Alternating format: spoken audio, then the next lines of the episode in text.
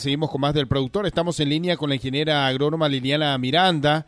Ella es directora de Censos y Estadísticas Agropecuarias eh, del Ministerio de Agricultura. Vamos a hablar acerca de lo que será este nuevo Censo Agropecuario Nacional 2022. ¿Cómo está, ingeniera? Muy buenas noches, Edgar, y a toda la audiencia. Gracias por este espacio que brinda al Censo Agropecuario Nacional al Ministerio de Agricultura y Ganadería, a la Dirección de Censos y Estadísticas Agropecuarias. Luego de 14 años, se actualizará la información del sector rural con el Censo Agrícola Nacional. ¿Esto es así? Así es. Eh, los censos deberían de realizarse cada 10 años como es una operación estadística de gran envergadura. Eh, sin embargo, debido a varios motivos, entre ellos, eh, vamos a decir que el, el, el proyecto porque esto cuenta con un financiamiento de préstamo que se aprobó en el 2019, si bien se inició el proceso ya en el 2014. Luego vino la pandemia, que por dos años se tuvo que posponer esta actividad, pero por fin este año estamos ya con, con todos los preparativos y ya iniciando los trabajos para el censo. ¿Cuándo iniciaría esto?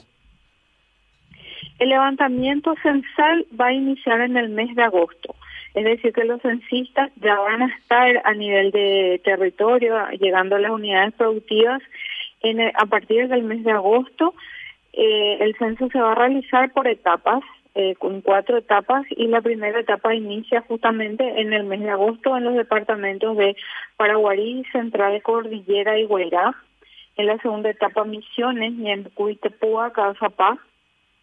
Y eh, la tercera etapa se está desarrollando en Mumbai, Canindeyú, Concepción, Alto Paraná y la última etapa en noviembre, que serían los departamentos de Caguazú, San Pedro y el Chaco, sería Boquerón, Alto Paraguay y Presidente Ayers.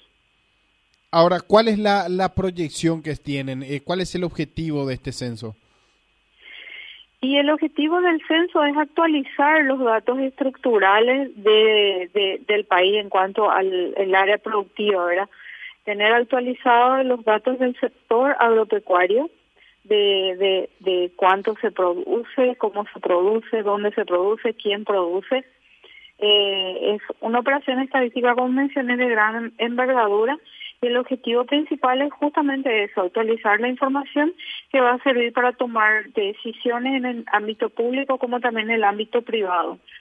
Siempre hablamos de la importancia de contar con datos, porque estos datos permiten que se desarrollen programas acorde a las necesidades de cada zona. Hablamos siempre de la necesidad que existen de programas que respondan justamente a estos datos que muchas veces eh, tal vez no dimensionamos el efecto multiplicador que pueda tener en un aspecto multidireccional y por sobre todo cuando se habla de programas que están direccionados a áreas rurales en donde hay tantas carencias muchas veces en este sentido debemos de contribuir, de colaborar y de acompañar esto. ¿Cómo pueden hacer aquellos eh, que eh, justamente están en las zonas afectadas, en las zonas en donde van a estar justamente los censistas para contribuir, colaborar de cierta forma con este trabajo que permita justamente eh, lograr el objetivo que es relevar y contar con estos datos y que estos datos en realidad reflejen la zona en donde van a estar operando? Muy importante lo que estás mencionando.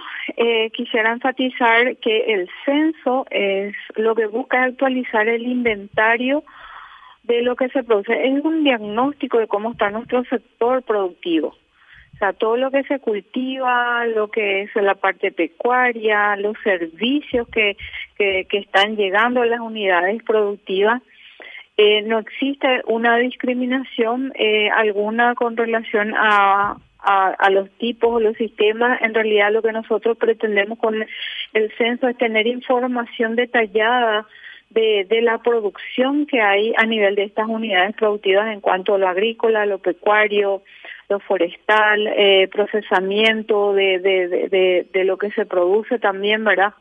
Este censo eh, va a tener también eh, un enfoque de género en términos de medir la participación de la mujer en el proceso de producción y la toma de decisión y también a nivel de comunidades indígenas. eh, lo que se va a relevar es información del ámbito productivo. Como mencionás, con esta información se puede formular políticas, se puede también estar orientando la inversión no solo pública, sino también privada, en términos de que esto va a retribuir a cada departamento y cada distrito conforme la información que se tenga de lo que se produce en, en, en, esa, en ese departamento, en ese distrito, a qué tipo de emprendimiento o qué tipo de inversiones puede eh, hacerse o realizarse y eso evidentemente va a significar un crecimiento económico y por ende también en, en el ámbito social, ¿verdad?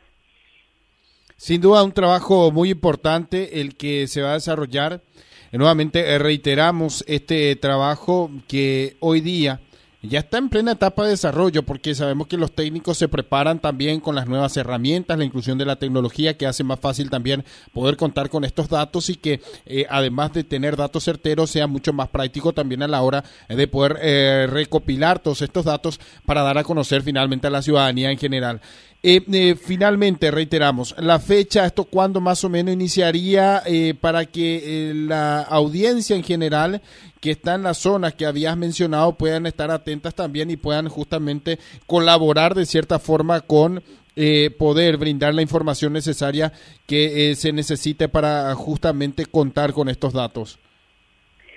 En agosto iniciamos el levantamiento censal en los departamentos de Paraguarí, Cordillera, Central y Guairá. Los censistas van a estar llegando a las unidades productivas debidamente identificados con su indumentaria, eh, un, carnet de identificación, un chaleco con el logo y el distintivo del Ministerio de Agricultura y Ganadería y del Censo Agropecuario Nacional. Eh, van a llegar eh, para levantar la información mediante un cuestionario electrónico con unas tablets que van a ser utilizadas, esa es una especificación de este que, que distinga este operativo censal, el uso de tecnología que va a facilitar contar con la información en menor tiempo. Y una, un tema que quiero puntualizar sobre este proceso es también de que la gente tenga en cuenta que la información es confidencial, hay un secreto estadístico que se debe mantener, los datos que se van a publicar van a estar desagregados a nivel de departamento y distrito, pero en lo que hace referencia a la producción, o sea, los cultivos, los ganados, ese tipo de informaciones es lo que se va a publicar. No se van a publicar datos de las personas que son responsables de esas unidades productivas. Muchísimas gracias, directora. Gracias por darnos detalles y nosotros vamos a estar también acompañando esta actividad y también eh, contar con esos datos. Sabemos que es fundamental y vamos a ir justamente en cada etapa dando a conocer también estos datos. Muchísimas gracias. Muchísimas gracias a usted por el espacio y estamos eh, a disposición para seguir brindando toda la información que va a beneficiar a nuestro país, porque el eslogan del censo es información para el desarrollo. Entonces, para desarrollarnos como país, sabemos que nuestra economía se fundamenta en el sector agropecuario, es necesario tener estas informaciones para tomar decisiones más asertivas. Muchas gracias por el espacio y buenas noches. Hasta la próxima. Así conversamos con la directora de Censos y Estadísticas Agropecuarias del MAC, la ingeniera agrónoma Liliana Miranda, sobre el Censo Agropecuario Nacional 2022.